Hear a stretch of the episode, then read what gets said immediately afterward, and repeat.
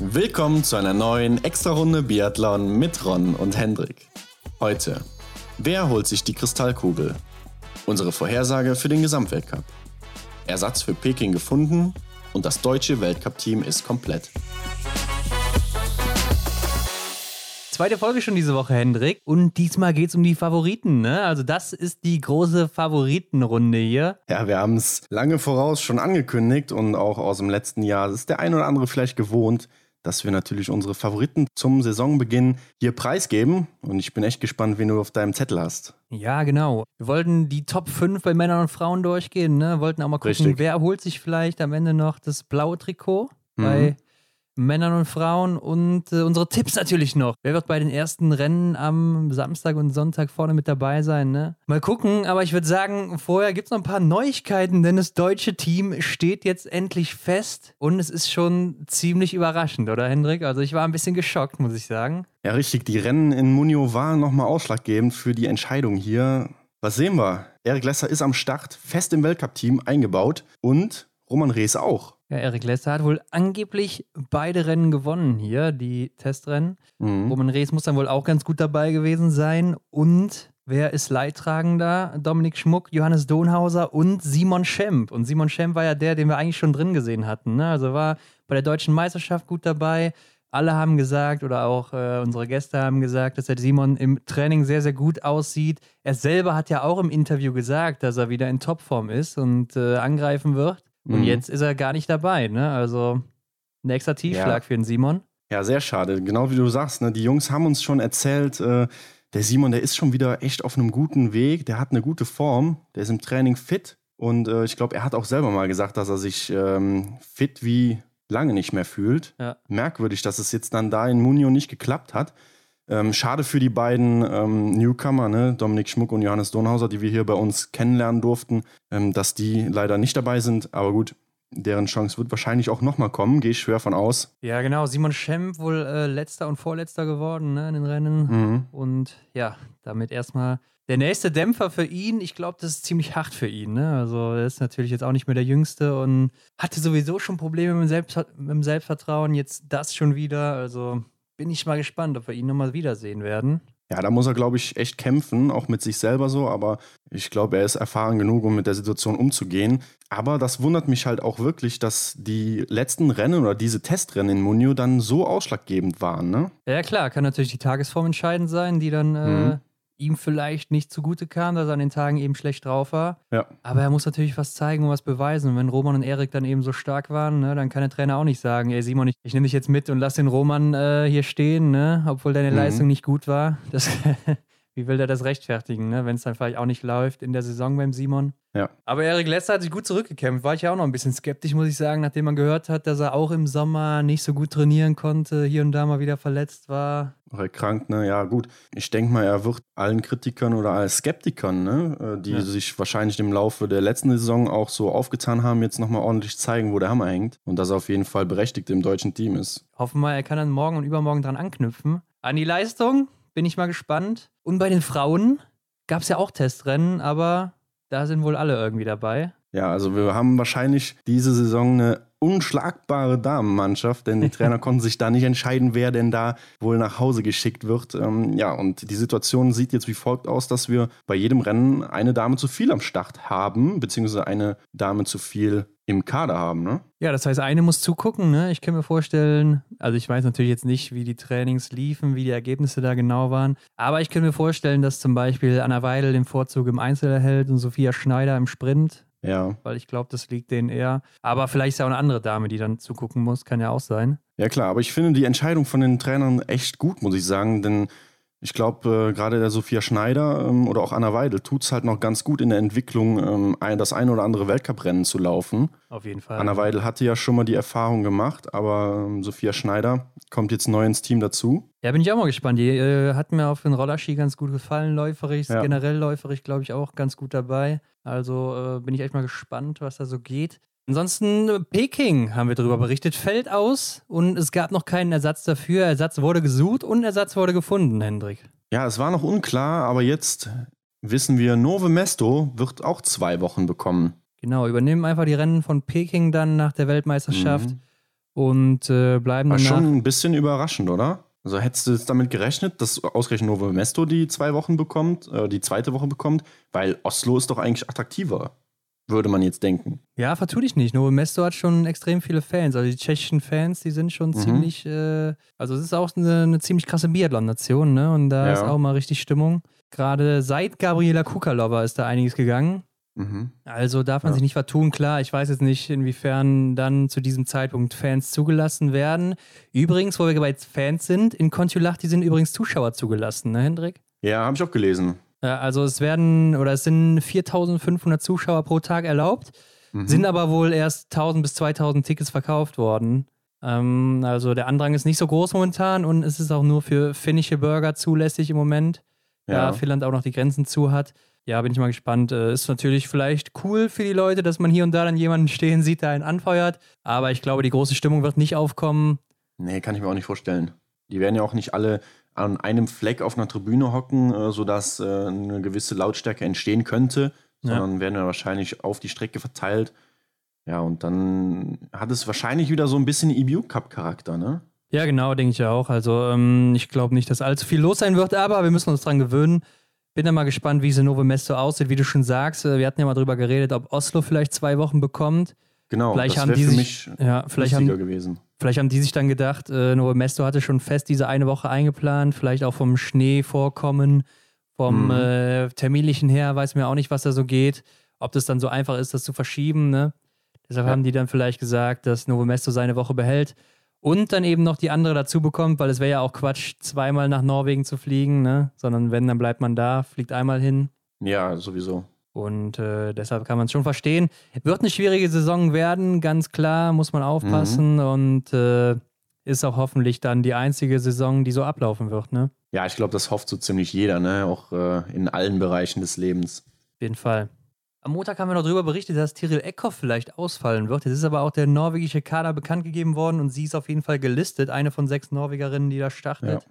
Und äh, damit denke ich auch mal, dass sie am Wochenende dabei sein wird. Ne? Ich kann es mir auch eigentlich nicht anders vorstellen. Ja, klar, ich glaube, sie hat große Ziele diese Saison und ähm, vielleicht waren die Atemwegsprobleme auch nur ähm, situativ abhängig. Ja.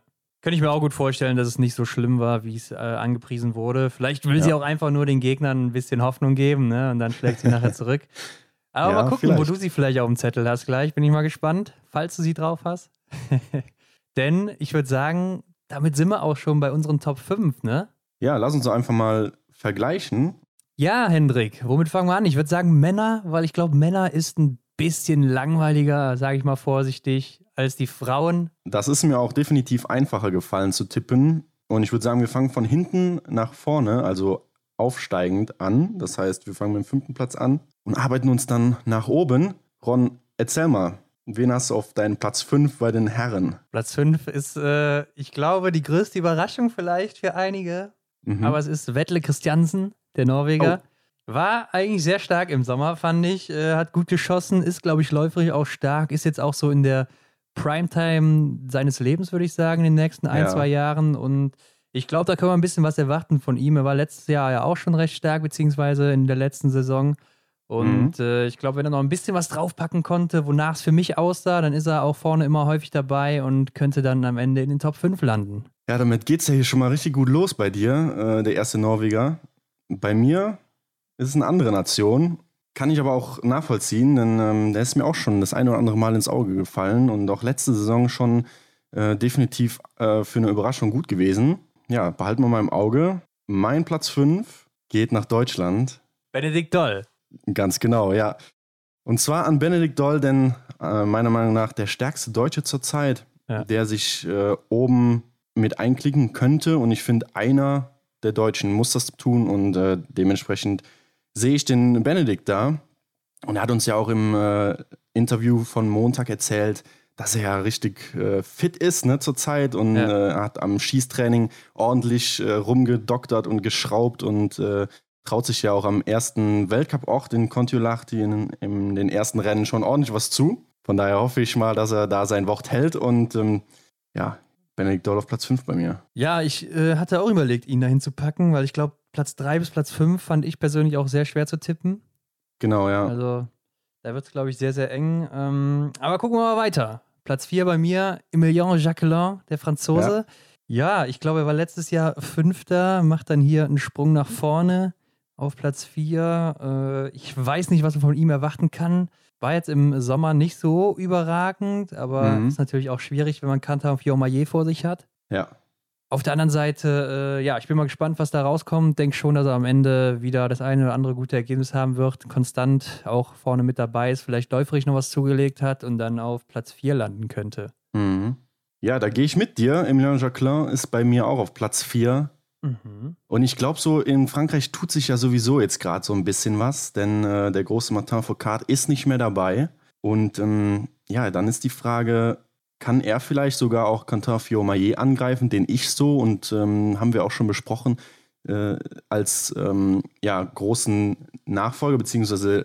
neuen Leader des Teams äh, sehe. Ne? Und vielleicht denkt er sich so, nee, dem mache ich jetzt ordentlich Druck und äh, habe in ein, zwei Jahren diesen Titel. Ja. Und wenn wir uns äh, die letzte Saison von ihm anschauen, ne, bei der WM hat er die Verfolgung gewonnen, im Massenstart noch Bronze geholt, äh, im Sprint auf Platz 6 gelandet. Er hatte immer eine relativ konstante Leistung, aber wenn er dann mal daneben lag äh, von seinem Schießergebnis oder wie auch immer, tagesformmäßig, dann lag er richtig daneben und das kam leider noch zu häufig vor. Ich glaube, ja. das ist aber so ein Punkt, den er gut im Griff hat, beziehungsweise in den Griff bekommen hat und dementsprechend traue ich ihm da auch äh, den äh, vierten Platz zu, ne? Ja, wir hatten ja auch mal eine Umfrage gestartet, beziehungsweise wir haben ja bei uns im Instagram, äh, in den Instagram Stories schon mal diesen Slider drin, wo ihr äh, in der nächsten Saison den Athleten seht oder so, ja. welcher Platzierung. Und da haben wir ja auch Emilien Jacquelin dabei gehabt und er selber hat mitgemacht und hat sich auf eins gesetzt. Also sein Ziel ist auf jeden Fall klar formuliert von ihm selber. Ja. Und Gut, äh, äh ja, kommen wir mal zu Platz 3. Mhm. Hier habe ich äh, Taye Bö, ganz klar, ist äh, letztes Jahr ja wieder so ein bisschen erstarkt. Ne? Also es war, glaube ja. ich, seine zweitstärkste Saison überhaupt. Ist sehr, sehr stark am Schießstand, wie ich finde. Gefällt mir auch im Sommer sehr gut, war auch letztes Jahr im Sommer schon sehr, sehr gut. Mhm. Und äh, ja, läuferisch ist die Frage, ob er da noch so konstant mithalten kann über die gesamte Saison. Letztes Jahr, meine ich, hat man schon hier und da gesehen, dass er ein bisschen was abbaut, aber auch doch noch relativ konstant war. Und er war ja auch fast immer oben mit dabei. Also immer so Top 6, Top 5, oft auf dem mhm. Podest mhm. mal. Für einen Sieg reicht es irgendwie nicht mehr bei ihm. Da sind dann andere immer ein Stückchen stärker, habe ich so das Gefühl. Ja. Und er hatte halt diese zwei Patzer in Deutschland, in Oberhof und in Ruppolding. Ne? Oberhof erinnern wir uns, wo er einmal äh, die Strafrunde vergessen hat zu laufen und nochmal also sogar nochmal rückwärts gelaufen, ja. ja genau, Stimmt. rückwärts gelaufen. und äh, trotzdem glaube ich, dass er das vielleicht noch abstellen kann und dann ist auf jeden Fall Platz 3 drin für ihn. Ne? Ja, um ein bisschen Abwechslung reinzubringen und um eventuell die ein oder andere Überraschung mit zu berücksichtigen, habe ich Quentin Fillon-Maillet auf Platz 3. Okay. also laut letzter Saison müsste er natürlich eigentlich weiter vorne liegen, ne, wenn man äh, einen Blick auf die WM wirft ne, oder halt auch ähm, weiß, dass er letzte Saison auf Platz 3 gelandet ist. Aber ich glaube, er ist so, wie auch gerade schon gesagt, äh, der neue Leader im Team. Aber ich glaube, das ist eine ungewohnte Situation für ihn. Ich weiß nicht, ob er damit so umgehen kann. Und da muss er sich erstmal dran gewöhnen. Vielleicht spielt da die Nervosität noch eine Rolle. Wobei er ist natürlich auch ein erfahrener Athlet, keine Frage. Im Sommer war er stark, in den Testrennen auch. Man hat eigentlich immer nur ihn vorne gesehen. Wie du schon sagst, eben mit äh, Emilien Jacquelin. Er hat es immer schwer hinter ihm. Ja, aber wie gesagt, um ein bisschen äh, Variation hier reinzubringen, weil ich glaube, wir, unsere Tipps sind ziemlich ähnlich, habe ich Cantofio Maillet jetzt hier mal auf drei gesetzt und hoffe, dass das nicht ganz so ein Griff ins Klo war. Ja, bei mir der Franzose auf Platz zwei, ne? Also meiner Meinung nach mit Abstand der zweitstärkste Biathlet aktuell, wenn nicht sogar ja. vielleicht der stärkste, der vielleicht auch Johannes Dingnes äh, ein bisschen Konkurrenz machen könnte in dieser mhm. Saison. Bin ich mir noch nicht ganz sicher, ob das überhaupt möglich ist, aber äh, Cantafio Maillet äh, war auch im Sommer sehr, sehr stark. Ich glaube, er hat nur zwei Rennen in Frankreich nicht gewonnen, wo er aber trotzdem auf dem Treppchen war und sonst hat er wirklich alles gewonnen. Auch in Wiesbaden war er sehr, sehr stark. Ja, und ich glaube, er hat genau. auch im Vergleich zur letzten Saison noch ein bisschen was draufgepackt. Da könnt ihr mir vorstellen, er ist auch im Läuferischen noch ein kleines bisschen besser geworden. Mhm. Ich weiß noch, Anfang letzte Saison war er nicht so stark im Laufen. Nachher wurde er sehr, sehr stark zur WM und so weiter. Und wenn er das vielleicht über die gesamte Saison konstant halten kann, kann ich mir vorstellen, dass bei ihm einiges geht. Deshalb Platz 2. Ja, mein Platz 2 geht nach Norwegen, an Bö, und zwar an Tajebö. Denn ich glaube, wir erleben so ein kleines Comeback. Du hast es eben schon gesagt, er ist im Sommer sehr, sehr stark gewesen, oft vor seinem Bruder gewesen, Johannes. Und ähm, ich glaube, er profitiert halt auch so ein bisschen davon, dass Martin Foucault nicht mehr dabei ist. In der letzten Saison auf Platz 4 gewesen. Er war nur fünfmal, glaube ich, nicht unter den Top 10 im letzten, in der letzten Saison. Also ja. er hat eine unglaublich hohe Konstanz, finde ich. Auf jeden Fall, ja. Und wenn er da jetzt noch so ein, zwei Schippen drauflegen könnte, dann glaube ich, äh, kann er dem äh, Fiormaillet auch noch hier und da vielleicht einen Streich spielen. Ja, und er ist auch schon 32, ne? Also wenn nicht jetzt, wann dann? Das stimmt, aber er will ja noch bis 2026 machen, ne? Also er ist noch ein paar Jährchen dabei. ja, wobei ich glaube, die Formkurve äh, nimmt mit ansteigendem Alter auch etwas ab, oder? Ja, es könnte auf jeden Fall sein, ne? aber solange er fit ist, denke ich, ist er Außer, immer sehr, sehr gefährlich. Außer du heißt Ola einer Björn Dahl. Ja, ja. Stimmt.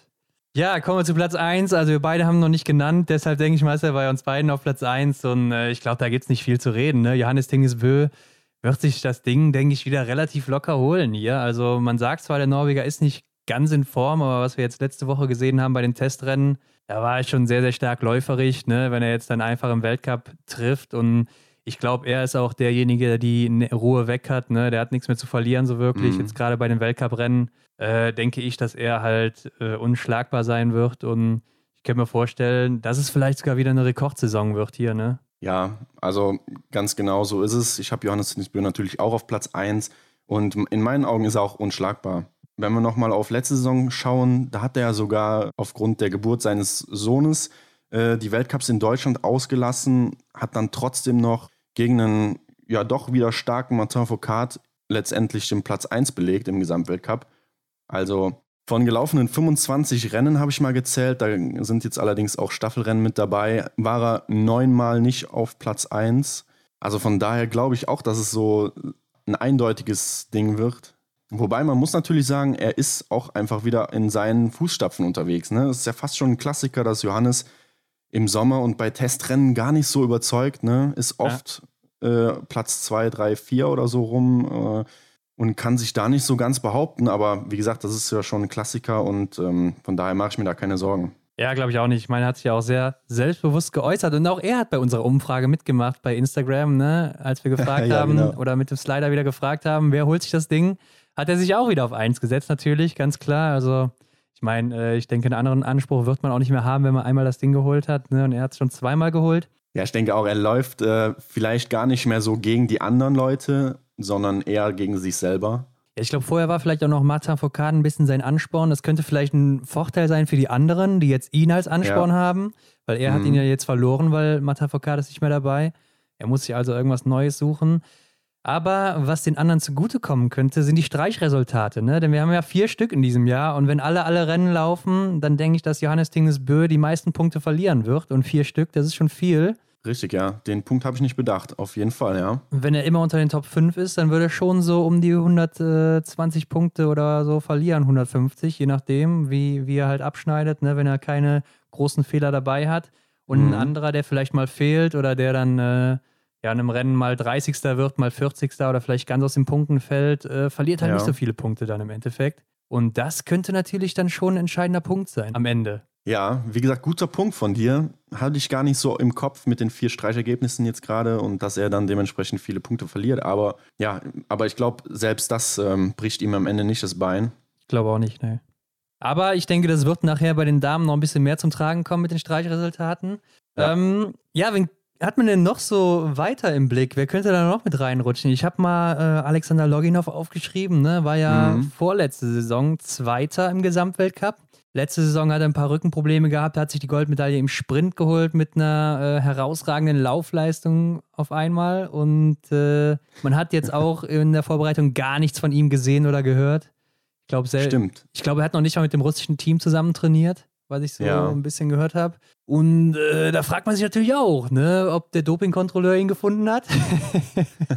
ja, wer weiß, wo er sich in Russland rumtreibt und irgendwo äh, auf einer geheimen Strecke irgendwie äh, Streckenrekorde läuft oder so. Also ja, dem traue ich eigentlich das eine oder andere Rennen auch zu. Also hier und da wird er wahrscheinlich dem, den Johannes oder äh, den Quentin auch mal ärgern können. Ja. Ist Aber ja auch glaub, sehr, sehr konstant, ne? Alexander Loginov, ja. wenn er nicht gerade irgendwelche Probleme hat Gerade am Schießstand auch sehr, sehr stark, wie ich finde. Mhm. Sehr schnell auch meistens. Also ich glaube, er wird auch gefährlich, wenn er fit ist, aber das werden wir dann sehen. Also man weiß nicht viel über ihn. Ja, was können wir zu äh, Simon Detieu sagen? Letztes Jahr auf Platz 6, den haben wir jetzt hier gar nicht genannt. Ja. Ja, ich hatte auch überlegt, ihn in die Top 5 zu packen, aber dann habe ich mich doch für Wettle Christiansen entschieden. Ja. War jetzt eigentlich auch ganz gut in den letzten Wochen, Simon Detieu, aber ich glaube, er hat immer mal wieder so ein paar Ausreißer oder ich bin mir auch nicht mehr so sicher, ob er nochmal so diese Konstanz im Laufen halten kann. Mhm. Und Wettle Christiansen hat mir ein bisschen besser gefallen, ne? Deshalb. Aber möglich ist es auf jeden Fall, ne? Aber ich muss sagen, wenn wir auch mal auf unser deutsches Team blicken, da sind auch einige, denen ich zutrauen könnte, unter die Top 5 zu laufen. Du hast ja Benny Doll schon drin, den hätte ich jetzt auch genannt. Ja. Arndt Pfeiffer, ne? Kann natürlich auch immer in den Top 5 landen am Ende. Also er wird irgendwie nicht älter. Er ist wie so ein, wie sagt man so schön, wie so ein alt, wie ein guter Wein, ne? Also wird im Alter immer besser, habe ich so das Gefühl oh manchmal. Gott, ob er das jetzt hören möchte. Ja, Johannes Kühn auch, ne? Johannes Kühn mhm. ist, äh, ich glaube, letzte Saison der viertbeste Läufer gewesen. Und, ja, ganz, ganz stark in der Loipe, ja. Ja, und im Liegenschießen war er, glaube ich, auch der zweite oder drittbeste. Ich mhm. glaube, der drittbeste. Und äh, wenn er jetzt noch stehen schießen lernen würde, ne, dann gute Nacht. Also dann ist er auf jeden Fall in den Top 3, da kann man mir sagen, was man will. Ja. Ähm, ja ich glaube, das muss einen doch echt wurmen, wenn man ähm, weiß, woran es hapert. Ja, hatten wir mit ihm ja auch drüber gesprochen, ne? Was ja, da, da muss man doch in, da muss man doch den Sommer so angehen. Also würde ich mich jetzt so ähm, ja. reflektieren, dann, dann würde ich doch den Sommer so angehen, dass, dass ich stehend alles treffe. Wobei, da muss man natürlich aufpassen, dass man den Rest nicht vernachlässigt, ne? Aber ich glaube, der Johannes, der wird da schon seinen Weg gefunden haben. Äh, Wenn es so einfach sich, wäre, ne, dann. Äh ja, dann, genau, dann, dann wird es wahrscheinlich schon, schon so sein. Und ja, eben. wir Außenstehende äh, wissen wahrscheinlich eh nur einen Bruchteil von dem, was, was wirklich abgeht auf ja. Ja, und ich bin natürlich mal gespannt auf Philipp Horn. Ne? Also der Philipp war ja letzte Saison sehr, sehr schnell teilweise unterwegs. Ja. Ähm, hat er jetzt noch im Doppelzimmer gesagt in der neuen Folge, dass er wohl wieder ein paar Probleme mit dem Rücken hatte. Also er merkt auch, er wird älter. Mhm. Er ist erst 26. ja, genau, er ist 26. Ähm, ja, bin ich echt mal gespannt. Also ihm traue ich auch einiges zu, wenn er mal sein Liegenschießen in den Griff bekommt. Da hat er ja auch sehr dran gearbeitet, hat er uns erzählt in unseren Interviews immer. Mhm. Ja, ich glaube, er ist auch äh, sehr motiviert. Ne? Ja. Hat er auch durchdringen lassen. Also ich glaube, die Einstellung, die passt und äh, Philipp hat noch einiges vor sich auf jeden Fall. Genau, ja, Roman Rees und Erik Lesser sind erstmal schwer einzuschätzen, finde ich. Ja, da, da würde ich mich jetzt auch so nicht äh, zu äußern. Ne? Also man, man kann es halt nicht wissen, wie, wie Erik sich jetzt noch weiter vorbereitet hat, ja. wo er dann einschlagen wird. Wenn er, wenn er natürlich schon in Munio beide Rennen gewonnen hat, dann ist natürlich schon mal ein Wink mit dem Zaunfall, dass er auch äh, in den Top 10 von mir aus äh, unterwegs sein kann. Ja, denke auch. Ich denke, das ist ein gutes Zeichen auf jeden Fall. Und Lukas ja. Fratscher haben wir noch, ne? Der ist in der ersten Woche auf jeden Fall dabei. Steht mhm. also auch sehr unter Druck, sich zu beweisen, damit er danach weiter dabei ist. Also bin ich auch mal gespannt, was von ihm erwarten können. Ja, er will sich ja auch selber, wie er uns damals sagte, äh, im Weltcup etablieren. Ja. Wollen natürlich alle, deshalb äh, bin ich mal gespannt, was wir erwarten können. Letztes Mal in Kontiolahti hat es nicht so gut geklappt bei ihm, gerade am Schießstand. Da ist er ja noch hingefallen und hat sich die Waffe irgendwo, oder ist auf die Waffe gefallen und äh, hat dann zehn, zehn Strafrunden, glaube ich, im Verfolger noch geschossen. Also der Tag ja. war auf jeden Fall, äh, den konnte er vergessen. Ja, ich bin auch mal gespannt, wie er so mit dem Niveauunterschied klarkommt. Er kommt ja aus dem EBU Cup. Ja. Und ja, ich glaube, äh, nach äh, in ein, zwei Wochen, beziehungsweise in zwei Wochen spätestens, sind wir auf jeden Fall schlauer, ne? ob er sich da jetzt weiter durchsetzen konnte ähm, oder halt auch nicht. Ne? Ja, genau. Ich hatte auch mal nachgeguckt. Ich glaube, äh, Lukas Fratscher hatte sogar den höchsten Punktstand aller Zeiten im EBU Cup, Gesamtsieg. Oh ja. Ja, ja das. das äh Höchsten oder zweithöchsten auf jeden Fall. Also war sehr, sehr stark unterwegs da. Mal sehen, was dann da rauskommt. Mhm. Ja, Hendrik, würde ich sagen, gucken wir mal, was die Frauen machen. Oder sollen wir erst das blaue Trikot machen? Was meinst du? Nö, ich würde sagen, wir springen zu den Frauen und fangen auch hier unten an. Ja, Platz 5, ne? Also mein Platz 5. Kirill Eckhoff. Tiril Eckhoff? Tiril Eckhoff, die Frau aus Norwegen, okay. ne? Ja, also ähm, die, ich bin noch okay. nicht ganz sicher, ne? Also ich hatte auch überlegt, sie weiter nach vorne zu setzen. Ja. Weil ich glaube halt, wenn sie den Lauf hat wie letztes Jahr, ja. dann ist sie halt fast unschlagbar. Mhm. Aber da bin ich mir noch nicht so ganz sicher, ob das auch so klappen wird bei ihr. Und ich habe so ein bisschen die Vermutung, dass bei ihr ein bisschen das Selbstvertrauen wieder runtergegangen ist jetzt durch die okay. Verletzungen, Anfälligkeiten. Blinkfestival war nicht gut. Dann war sie danach wieder sehr, sehr stark bei den norwegischen Meisterschaften. Ne? Hat sie beides haushoch gewonnen. Mhm. Jetzt letzte Woche war es auch wieder ganz gut eigentlich. Also es war okay, aber auch am Skistand nicht so besonders, ne? Läuferig ganz gut. Ja. Ja, bin ich mal gespannt. Ich glaube, wenn sie wieder zu viele Fehler schießt, in alte Muster verfällt, so, dann äh, ist da nicht so viel zu holen. Und die anderen Damen sind halt sehr, sehr stark, muss man sagen. Deshalb ja. Tiril Eckhoff auf Platz 5 bei mir. Ja, mein Platz 5 ähm, wohnt im Nachbarland in Schweden. Okay, dann weiß ich ja schon, wer es ist. Hanna Oeberg, ganz ja. genau ich glaube, sie, sie will endlich oben anknüpfen, aber ach, irgendwie habe ich bei ihr manchmal das Gefühl, dass sie so unter der hohen Leistungsdichte, die im Frauenfeld herrscht, wozu sie ja eigentlich auch gehört, keine Frage, aber dass sie da so ein bisschen drunter leidet, sodass dass da noch zwei Frauen sind, die einfach noch mal immer einen Ticken besser sind. Ähm, letztes Jahr, letzte Saison Platz 4 das hat mir auch so ein bisschen, ähm, die Entscheidung äh, kam mir auch, weil ich mir nochmal die WM angeschaut habe. Ne? Und das ist irgendwie so, ja, da war sie so die ewige Vierte. Klar, im Massenstart hat sie sich nochmal die Bronzemedaille erkämpft. Sie zeigt immer, was sie drauf hat, aber wie gesagt, ich glaube, das ist so irgendwie, da, da ist irgendwas, da steht irgendwas im Raum, was, was sie vielleicht hindert. Ja. Könnte natürlich sein, mein Platz 4, und ich glaube, jetzt werden sich viele wundern, Dorothea Viera, die Gesamtweltcupsiegerin, zweifache Gesamtweltcupsiegerin. Ja. Habe ich nur auf Platz 4 gesetzt. Also, ähm, ich muss sagen, letzte Saison hat sie, glaube ich, schon Glück gehabt, dass Oslo ausgefallen ist. Ne? Ja. Im letzten Rennen war es ja so. auch sehr, sehr knapp. Tyrell Eckhoff hatte das Ding ja eigentlich schon und äh, nachdem sie im Sprint so weit vorne lag und im Verfolger dann hätte nur noch nach Hause laufen müssen, mhm. Hat es dann äh, doch nicht geschafft und Dorothea hat es wieder geschafft. Ich glaube, sie lebt halt auch von ihrer Konstanz, ne, dass sie halt meistens relativ gut schießt. Ja und dann eben oben immer mit dabei ist. Und deshalb glaube ich, dass bei ihr die Streichresultate natürlich richtig reinhauen werden. Weil mhm. ich glaube, dass eine Denise Herrmann und eine Tiril Eckhoff vielleicht mal öfters einen Ausreißer haben werden, ja. äh, wo sie vielleicht gar nicht in den Punkten landen oder relativ weit hinten und dadurch eben am Ende relativ wenig Punkte auch verlieren werden. Und bei Dorothea Viera denke ich, äh, dass sie sehr, sehr viele Punkte verlieren wird, weil sie halt relativ mhm. konstant immer unter den Top 15 oder Top 10 fast immer ist. Deshalb setze ich sie mal hier auf Platz 4 und äh, ich weiß nicht, sie ist zwar die schnellste oder eine der schnellsten Schützinnen, aber sie ist auch gar nicht mhm. unbedingt eine der sichersten, zumindest letzte Saison nicht. Und läuferig äh, hatte sie letzte Saison ein bisschen draufgepackt, aber es ist auch noch nicht so, äh, als wäre sie jetzt eine der allerschnellsten da vorne. Deshalb mhm. kann ich mir nicht vorstellen, dass das noch ein drittes Mal zum Erfolg führt. Ne? Ja, das mit den Streichergebnissen, das hast du dir echt äh, clever überlegt, beziehungsweise du hast es ja nicht überlegt, aber du hast es gut bedacht und ähm, das kommt mir, glaube ich, hier jetzt gerade ins Verhängnis, denn das habe ich einfach nicht bedacht bei meinem Tipp, denn ich habe ähm, Denise Herrmann auf Platz 4. Okay, ja. Keine Frage, Denise ist äh, natürlich ja, mittlerweile das Aushängeschild und äh, maßgebend ne? Im, Im, deutschen Damenteam, muss man so ja, sagen. Letztes, letzte Saison Platz 3. Aber ich glaube, so um ganz vorne zu stehen, fehlt ihr noch die äh, Konstanz im Schießen, auf jeden Fall.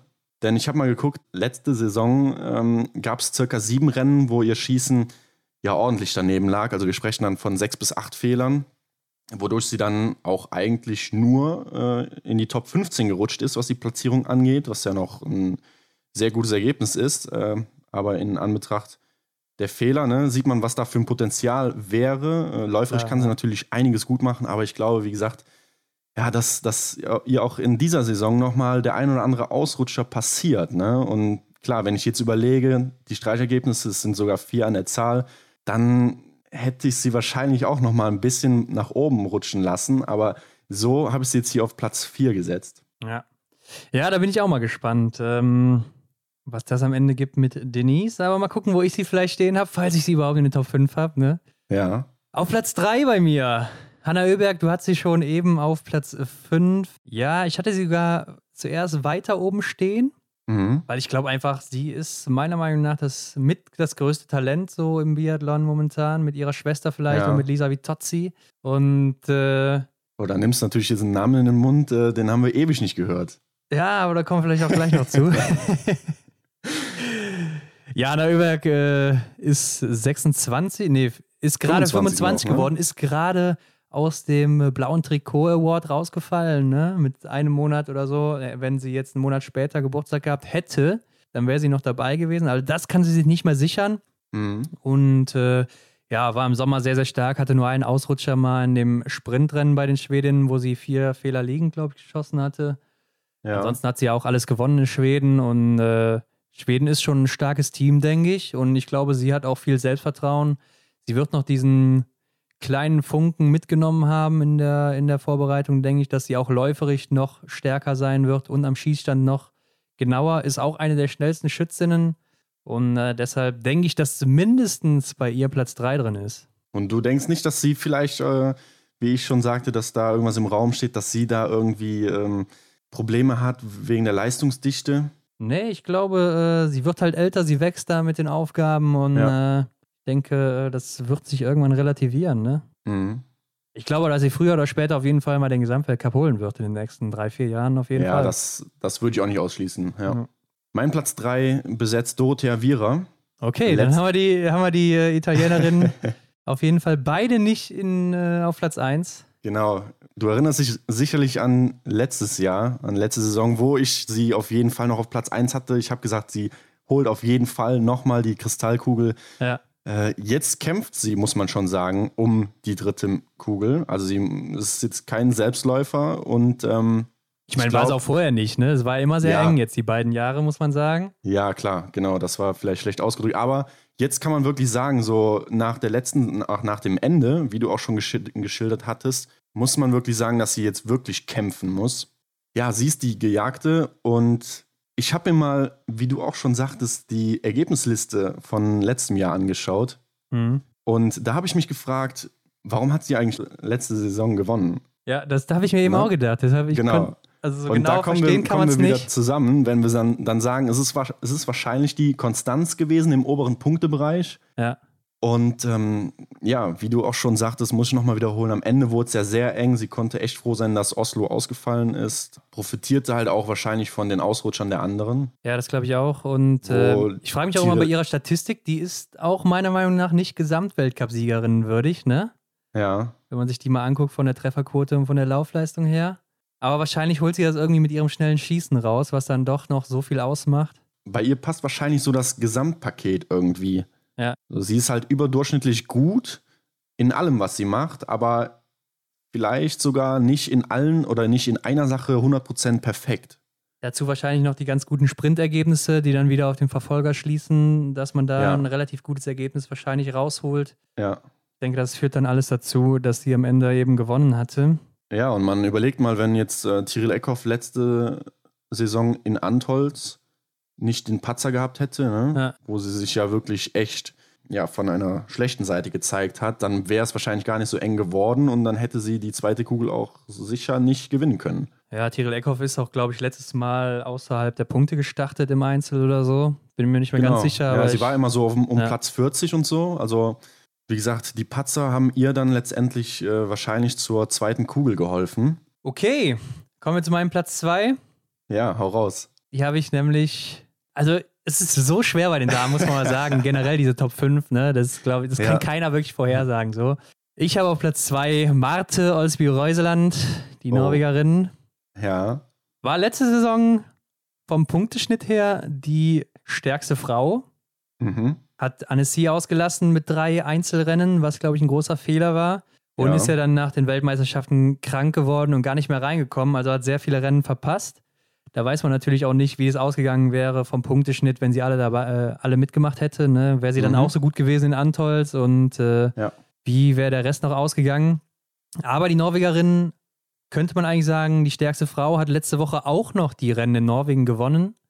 Beide ziemlich haushoch sogar, also scheint in Topform zu sein und ist für mich eigentlich auch die konstanteste Athletin im ganzen Feld und die ausgeglichenste. Ne? Also sie ist eine Top-Schützin, hat eine mhm. super Trefferquote, läuferig auch eine der stärksten, ich glaube sogar die drittstärkste oder viertstärkste hinter Denise Herrmann und Tyrell Eckhoff.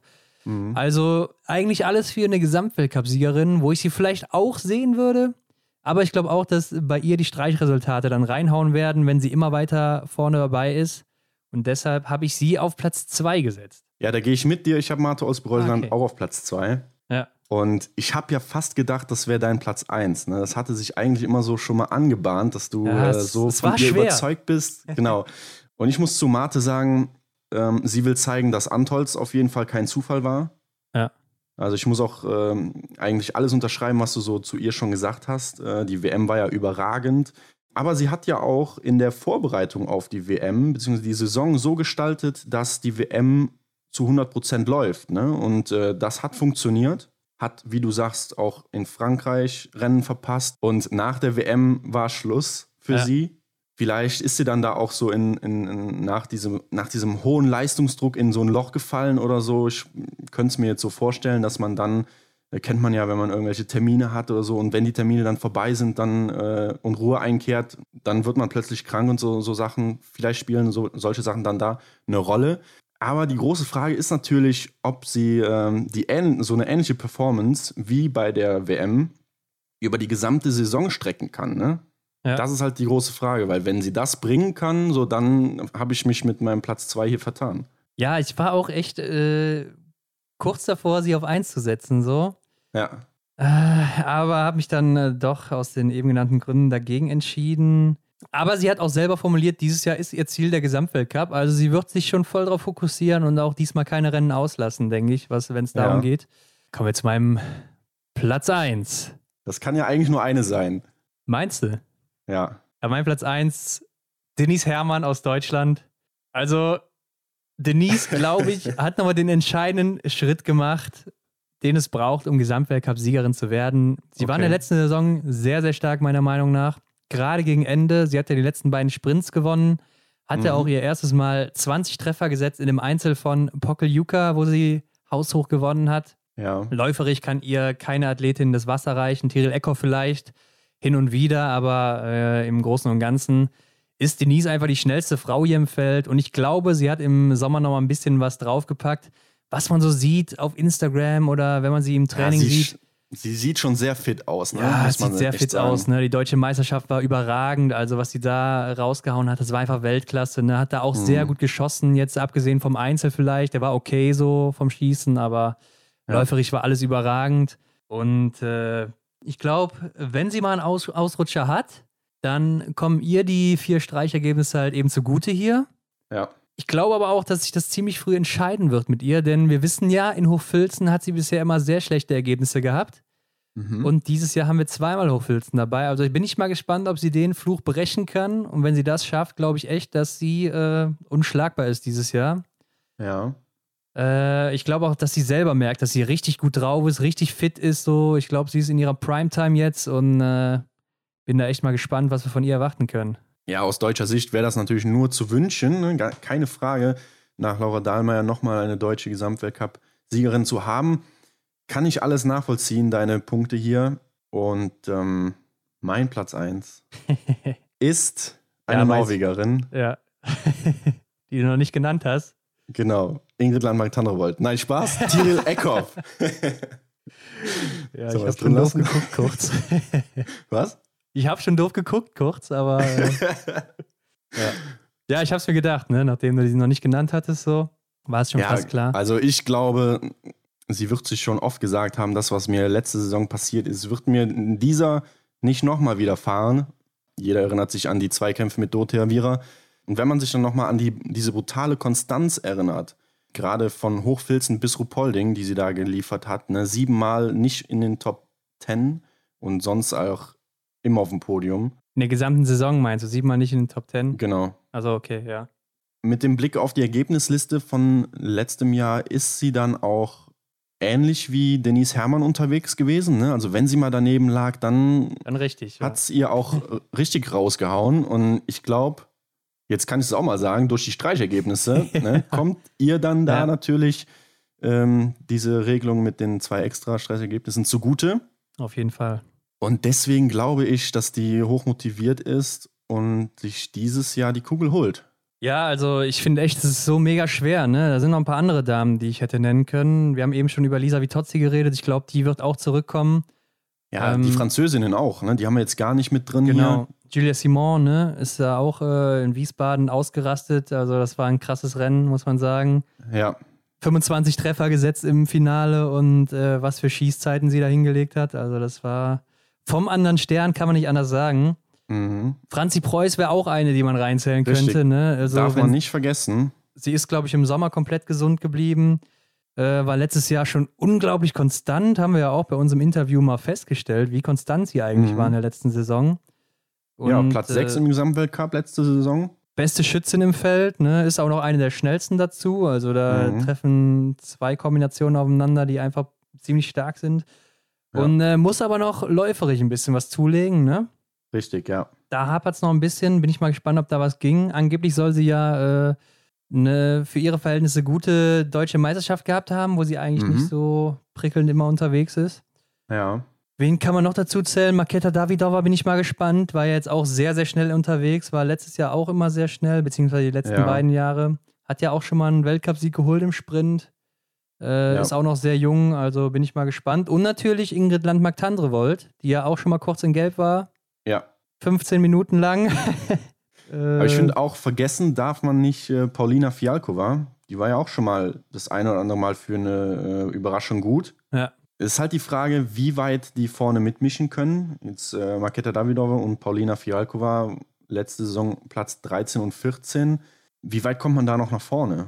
Ja, war davor schon mal in den Top 10, ne? oder sogar Top 6 oder sowas in der Saison davor. Äh, die Paulina Fialkova, genau, die war auf Platz 6 in der Saison 17, äh, in der Saison 18, 19. Ja, also sie hatte ich letztes Jahr auch mehr auf dem Zettel, aber dann kam nicht so viel von ihr. War auch, glaube ich, nur einmal auf dem Podium. Ja. Aber bin ich auch mal gespannt, ob sie da vielleicht zurückkommt. War immer eine gute Läuferin. Also da sind einige, die mitmischen könnten und da vorne das Feld auseinanderwirbeln können, aber ich glaube, die fünf, die wir genannt haben, das sind schon so, ähm, ja, die fünf Frauen, die äh, da vorne mitmischen werden, ne? Ja, das glaube ich auch. Wen haben wir noch aus deutscher Sicht? Äh, Vanessa Hinz, ich denke, da muss man gucken, was äh, nach ihrer Verletzung dabei rumkommt, ne? Ja, richtig. Die hatte ja am. Bänderriss hatte. Genau, ne? Das Bundle da irgendwie. Und das war im August, also noch gar nicht so lange her. Bin ja. ich mal gespannt, muss ob das verheilt ist. wie sie da zurückkommt. Mhm. Ja. Janina Hettich bin ich auch mal gespannt. War ja auch gut bei den deutschen Meisterschaften und äh, ja. mal gucken. Sie wollte ja, äh, ihr eigenformuliertes Ziel bei unserem Podcast war Top 10, ein Top 10 Platz. Also in einem Weltcuprennen. In ein, ja, genau, in einem, Rennen, in einem Rennen, muss man dazu sagen. Ja. Ne? Also sie spricht jetzt ja. hier noch nicht vom Gesamtweltcup. nee, Aber ähm, wenn ihr das äh, das ein oder andere Mal gelingt, ne, äh, in die Top 10 reinzulaufen bei einem Rennen, dann. Also ich könnte es mir vorstellen, doch, ja, könnte schon hinhauen. Muss man so sagen. Und dann, glaube ich, äh, kommt auch eine super äh, Platzierung am Ende dabei raus. Ja, ja Maren Hammerschmidt muss man, glaube ich, auch abwarten. Hat man, ja, durchwachsene Leistung, war noch nicht ihr Niveau. Mhm. Sie selber hat aber auch gesagt, dass sie halt zur Saison dann in Topform sein will. Ich glaube, in Wiesbaden hat sie gesagt, sie wäre bei 70 Prozent oder sowas. Ja. Bin ich mal gespannt. Und Anna Weidel und Sophia Schneider muss man auch erstmal abwarten. Anna Weidel hat ja damals ein klasse Debüt gemacht, ne? Ja, ich glaube, die beiden müssen wir erstmal ausklammern. Neues, äh, neue Situation für sie. Außer ja. Anna Weidel, je nachdem, ne, wie man es nimmt. Aber wie gesagt, ich glaube, die muss man erstmal rausnehmen und einfach mal schauen, mhm. wie sie sich machen. Und ich glaube, die erste Saison kann man dann eh nicht so richtig zählen, ne? falls sie überhaupt so lange dabei bleiben. Je nachdem, was sich noch ja. ändert. Ja, wir hatten ja auch die Community Top 5 ne, mit unserem Gewinnspiel für das Taille Bö Trikot. Ja. Und äh, die hat ja jetzt entschieden, ne? Also, ich will auch nochmal sagen, was ich hier für dieses Trikot gegeben habe, ja, in Wiesbaden, als er mir das zugeschmissen hat. Erzähl. Äh, also eigentlich nur einen lauten Ruf, ne? Aber das Trikot war komplett verschwitzt. Also es war nicht so angenehm, das in, äh, in, äh, in Empfang zu nehmen von ihm. Mhm. Aber äh, es ist natürlich frisch gewaschen, wenn es an euch rausgeht, beziehungsweise an die Siegerin, die ja schon feststeht. Ja.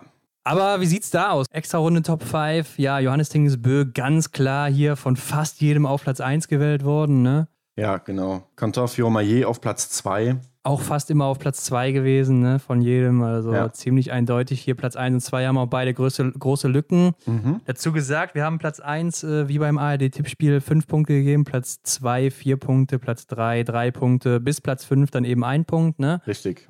Dritter wird Tajebö. Da ist es ein bisschen knapper mit Emilien Jacquelin, ne, ja, die, der auf Platz 4 landet. Die Positionen waren schon mal hier und da vertauscht, ne? Ähm, ja. Ich glaube, da sind sich viele nicht einig, aber die Gesamtheit, da zeigt dann doch, dass Tajebö ähm, auf Platz 3 landen wird. Und dann mit großem Abstand Benedikt Doll, der aber auch keine wirkliche Konkurrenz da hatte, auf Platz 5. Also viele Leute sehen den Benny auf Platz 5 im Endeffekt. Ja, die sehen es so wie ich. Ne? Also ich habe mir das Ergebnis vorher gar nicht angeschaut hier, aber ja, äh, ja da scheinen ein paar Experten dabei gewesen zu sein. Ja, bei den Damen muss man sagen, war es richtig, richtig eng. Ne? Also ja. man kann sagen, Martha Olsby-Reuseland hat sich am Ende dann doch durchgesetzt so. Ja, mit 20 äh, Punkten, ne? Mhm. Ja, also, 20 Punkte Vorsprung. Viele Leute trauen der, der Norwegerin diese Saison einiges zu. Dann aber Platz 2 geht an zwei Damen, nämlich Dorothea Vera und Denise Herrmann haben beide gleich viele Punkte geholt. Ja. Und das ist schon verrückt bei so vielen Einsendungen. Tyrell Eckhoff auf Platz 4 ist auch noch relativ nah dran. Mhm. Elf Punkte Rückstand. Ja. Und auf Platz 5, Mutterseelen allein, kamen gar nicht mehr an Tyrell Eckhoff ran und auch gar kein anderer kam mehr an sie ran. War Hanna Oeberg, ne? Auf Platz 5 dann. Ja, genau. Also auch hier wieder bei den Damen Experten am Start gewesen, die Hanna Oeberg auf Platz 5 setzen. die wissen, wie die Saison verlaufen wird. aber auf Platz 6 muss man noch dazu sagen, Franzi Preuß, ne, ist zwar abgeschlagen, aber äh, doch auch relativ weit vorne auf Platz 6. Ja, genau. Sehen dann doch viele Leute so. Mhm. Ja, Hendrik, jetzt will ich aber auch noch wissen, was denn du denkst, wer das blaue Trikot holt. Das ist ja das äh, Trikot für den besten Junioren unter 25 Jahren. Ja. Der darf noch keine 25 sein, ne? wenn er jetzt am morgigen Samstag an den Start geht. Genau, ja. Ja, und da habe ich mich schon vertan. ja? Ja. Muss ich nochmal gucken. Ich dachte, die dürfen noch 25 sein. Der Emilian Jacquelin, oder? Ja, ja. Der ist raus. ja, ich sag mal, ich würde mal sagen, bei den Herren kommen vier Männer äh, in Frage. Ich würde sagen, mit Blick auf den Gesamtweltcup-Stand von letztem Jahr, von der letzten Saison, muss es ja eigentlich Johannes Dorle sein, oder? Bei den Männern. Ja, ist natürlich einer von den Vieren. Ich sehe da noch Felix Leitner drum kämpfen, Sebastian oh. Samuelsson und äh, der Norweger Sturla Lagreit, der ja auch letzte Saison nur in äh, vier Rennen dabei war. Ah, das war der mit 100% Trefferquote, ne? Genau. Ah, ja, ja, ja richtig. Ich erinnere der mich. ist ja diese Saison komplett dabei, also da bin ich mal gespannt. Deshalb glaube ich, hat der Johannes Dahles gar nicht so einfach, aber ist auch mein Favorit jetzt erstmal. Ja. Ja. Bin aber auch mal gespannt, was für einen Sprung Felix Leitner macht und ob Sebastian Samuelsson endlich mal seinem Ruf gerecht wird, ne? Ja, als, beste, als bester Schwede, ne? Ja. Mhm. Und bei den Damen muss ich aber sagen, da kommen relativ viele in Frage, meiner Meinung nach. Ich habe mal so ein paar rausgeschrieben. Mhm. Da haben wir Ingrid Landmark-Tandrevold, Julia Simon, Justine Brezas, Maketa Davidova, Elvira Oeberg, die ja auch einen sehr großen Sprung in der Entwicklung gemacht ja. hat, wie ich finde. Mhm. Dann aus Polen, Kamila Juk ist auch eine sehr gute Läuferin. Mhm. Äh, Regina Oja, also da glaube ich jetzt nicht, dass die da mitredet, aber wäre eine, die da noch reinfällt. Ja. Aber genauso wie Janina Hettich, Anna Weidel und Sophia Schneider. Die können auch noch drum kämpfen. Hm. Ja, auch hier wahrscheinlich eine der konstantesten Namen, Justine Brezas. Mhm. Aber ich würde es auch Maketa Davidova zutrauen. Aber naja, das ist schwer. Also, das ist genauso schwer äh, zu sagen, wie zu tippen, wer denn hier in den Top 5 bei den Damen ist oder wie die Top 5 aussehen. Ähm, ja. Denn Ingrid Landmark-Tannenwold hat auch schon gezeigt, dass sie bei den äh, älteren Damen, sage ich jetzt mal, das gelbe Trikot an sich reißen kann. Zwar für 15 Minuten, aber immerhin. Und ja. wer weiß, was da jetzt in der nächsten Saison noch kommt. Also da kann ich mich eigentlich nicht festlegen. Ne? Ja, ich finde es auch sehr, sehr schwierig hier wieder. Ähm, ich bin auch mal gespannt, was aus Elvira Oeberg wird. Die ist ja, glaube ich, auch ein Richtig. Riesentalent. Ja. Und ich glaube, die hat auch einen echt großen Sprung gemacht jetzt. Äh, da könnte ich, glaube ich, auch erwarten, dass die direkt mal 10, 15 Plätze nach vorne geht im Gesamtweltcup. So. Mhm. Ja, aber wie du schon sagst, ne, die Namen äh, Maketa Davidova, Brezas, Tandrevold, Öberg sind so die größten für mich. Kamila Djuk aus Polen darf man nicht unterschätzen, war auch mhm. mal bei der Junioren-WM sehr, sehr stark, hat einige Goldmedaillen geholt, meine ich. Mhm. Aber ich würde das Trikot dann doch am Ende Gilles Simon zutrauen, ne? Mein ja. Platz 1, also ja. mein, mein Platz 1, was das blaue Trikot angeht. mhm. Übrigens gibt es für das blaue Trikot 5000 Euro am Ende, also nur für den Sieger. Ja, okay. Das ist natürlich auch ein netter Anreiz, ne? Ja, natürlich. Ähm, ich glaube, dagegen hätte nie, ich glaube, ich glaub, dagegen hätte keiner was. Ähm, ja. Aber wie läuft denn das ab? Weißt du das zufällig? Also ist es genauso wie das gelbe Trikot, was dann halt einfach an den Punktbesten äh, des äh, ja. das oder nach, nach jedem Rennen getauscht wird? Ja, genau. Ich denke, da werden die eine extra Tabelle machen und mhm. äh, die Punkte vom äh, Gesamtweltcup werden einfach da übertragen und ja. Äh, wer da eben vorne ist, dann von den Jüngsten äh, wird das blaue Trikot im Rennen tragen, ah, ja. Ne? okay. denke ich mal. Ja, warum soll es auch anders laufen als beim gelben Trikot, ne? Ja, genau. Ja, Hendrik. Morgen geht's los. Morgen geht's los, genau. Und äh, Einzel und Sprint. Also im Einzel geht es ja fast traditionell schon immer los. Ja. Die letzten Jahre war es mal die Mixstaffel jetzt immer an einem Tag. Ich finde es gut, dass es wieder ein Einzelrennen ist und dann auch noch ein Einzel. Wen siehst du vorne beim Einzel und im Sprint? Also ich würde sagen, bei den Damen, ich weiß nicht genau, ob sie es wirklich gewinnt, aber ich kann mir vorstellen, dass sie auf jeden Fall ordentlich oben mitspielt und das ist äh, Hanna Oeberg, denn sie hat letzte mhm. Saison mhm, habe ich auch die kleine Kristallkugel im Einzel gewonnen, ist da einfach sicher unterwegs ja. und daher sehe ich sie da schon ziemlich weit vorne. Ja, ich habe sie auch im Einzel auf dem ersten Platz. Hast du da vielleicht noch wen im Kopf, der ihr da eine, einen Strich durch die Rechnung machen kann? Ich glaube, die beiden Italienerinnen, äh, Lisa Vitozzi und Dorothea Viera, werden da auch mitspielen. Ja, Dorothea Viera hätte ich auch erwähnt, weil sie halt ja. auch in der Vergangenheit in Einzelrennen ziemlich äh, abgeliefert genau. hat. Und Lisa Vitozzi war letztes Jahr in äh, Kontiolahti ganz gut, ne? Ist ja mhm. nochmal Dritte geworden im Verfolger. Ja. Und äh, ich glaube, von ihr können wir sowieso wieder einiges erwarten. Für mich auch eine Anwärterin auf die Top 5, wenn nicht sogar auf Platz 1, wenn man, äh, ja, wenn sie wieder zu alter Stärke findet und da noch ein bisschen draufgepackt hat. Ja, wer sich erinnert, ne? Sie war ja ähm, in der Saison 17, 18. Nee. 18, 19. 18, 19. Auf Platz 2 hinter Dorothea Viera. Ja. Äh, hat sich ja da immer dann einen Kampf mit ihr geleistet. Und dann plötzlich in der nächsten, in der, in der vergangenen Saison der Leistungseinbruch. Ne? Da kam sie nicht zurück. Ja. Und wenn sie jetzt da wirklich wieder zurückkommt, äh, gehst du davon aus, dass, dass sie wirklich zurückkommt? Ich kann mir vorstellen, dass sie auch so ein bisschen äh, übereifrig war, zu viel trainiert hat und das halt in der Saison gemerkt hat, ja. zu müde dann war. Sie hat ja in der Vorbereitung auch, glaube ich, fast jedes Rennen gewonnen letztes Jahr. Ja. Dieses Jahr hat sie gar kein Vorbereitungsrennen gemacht. Mhm. Ähm, aber ich glaube schon, dass sie zurückkommt. Also meiner Meinung nach auch ein Riesentalent. Ne? Ja, ja. ja. Ja, im Sprint äh, bei den Damen würde ich schon fast sagen, das ist der erste Sieg für Denise Herrmann dann. Würde ich auch äh, mitgehen, ja. Aber man muss natürlich auch Tiril Eckhoff, die du schon genannt hast, und Martha Olsby-Reuseland, denke ich, berücksichtigen. Mhm. Also wenn die treffen, dann sind die auf jeden Fall vorne mit dabei. Ja, und bei den Herren? Ja, bei den Herren kann ich dir schon mal sagen, habe ich, äh, sehe ich im Einzel und im Sprint Johannes Tingesbö vorne. Ich glaube, der holt sich direkt den Doppelsieg hier zu Beginn. Ja, ich befürchte, da kommt halt auch gerade dann keiner ran, wenn es um den Sprint geht. Im Einzel kann ich mir vielleicht noch vorstellen, dass Cantana ja. ein Wort mitredet oder so. Ja, dachte ich gerade auch, weil auch er, ne, ähm, Drittplatzierter ja. in der Disziplinwertung letztes Jahr.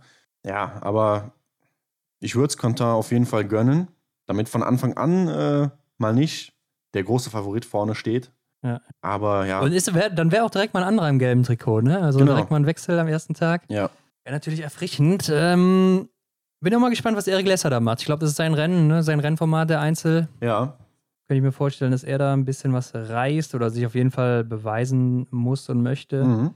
Und äh, ja, im Sprint würde ich ansonsten neben Johannes Tingnis auch Quentin Fion natürlich äh, vorne mitsehen. Ja. Aber bin auch mal gespannt, was Benny Doll macht, der letztes Mal der drittschnellste war, ne? Mhm. Dann wird er jetzt der zweitschnellste sein. ja, ob Aber die Rechnung gucken, so aufgeht, da bin ich mir noch nicht ganz sicher. Ja. Aber mal gucken, was äh, Johannes Kühn macht, ne? Ist ja auch ja.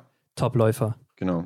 Ich würde sagen, dann sind wir durch für heute, oder? Ja, ich würde auch sagen, dann sind wir durch mit unserer Special-Folge, ne? Mhm. Also, äh, ich denke, ihr seid jetzt bestens drauf eingestimmt, was abgeht in dieser Saison, ja. wer da vorne mitspielen wird. Und äh, mal gucken, ob wir recht behalten haben. Ich meine, wir sind ja schon bekannt äh, für unsere Orakelvorhersagen, ne? Ja, genau. Ich erinnere mich an letzte Saison, da haben wir das ein oder andere äh, Ereignis hervorgesehen und ja. Mal schauen, wer dann von uns hier recht hatte mit den Top 5. Auf jeden Fall vergesst ihr nicht, äh, die Top 5 jedes Rennen zu tippen bei uns im Tippspiel. Genau, wir haben jetzt schon äh, zwei Ligen fast voll, ne? Also ja. da äh, cool, dass haben alle schon mitmacht. einige mitgemacht. Ja. Pro Liga schon 100 Leute dabei. Wir sind dann wie gewohnt ab Montag wieder da mit den ersten Rennen der Saison. Ne? Selbstverständlich. Bin ich echt mal gespannt. Und äh, genau, folgt uns auf Instagram, teilt das alles, bewertet uns bei Apple mit 5 Sternen natürlich und äh, bis Montag. So sieht's aus. Bis Montag.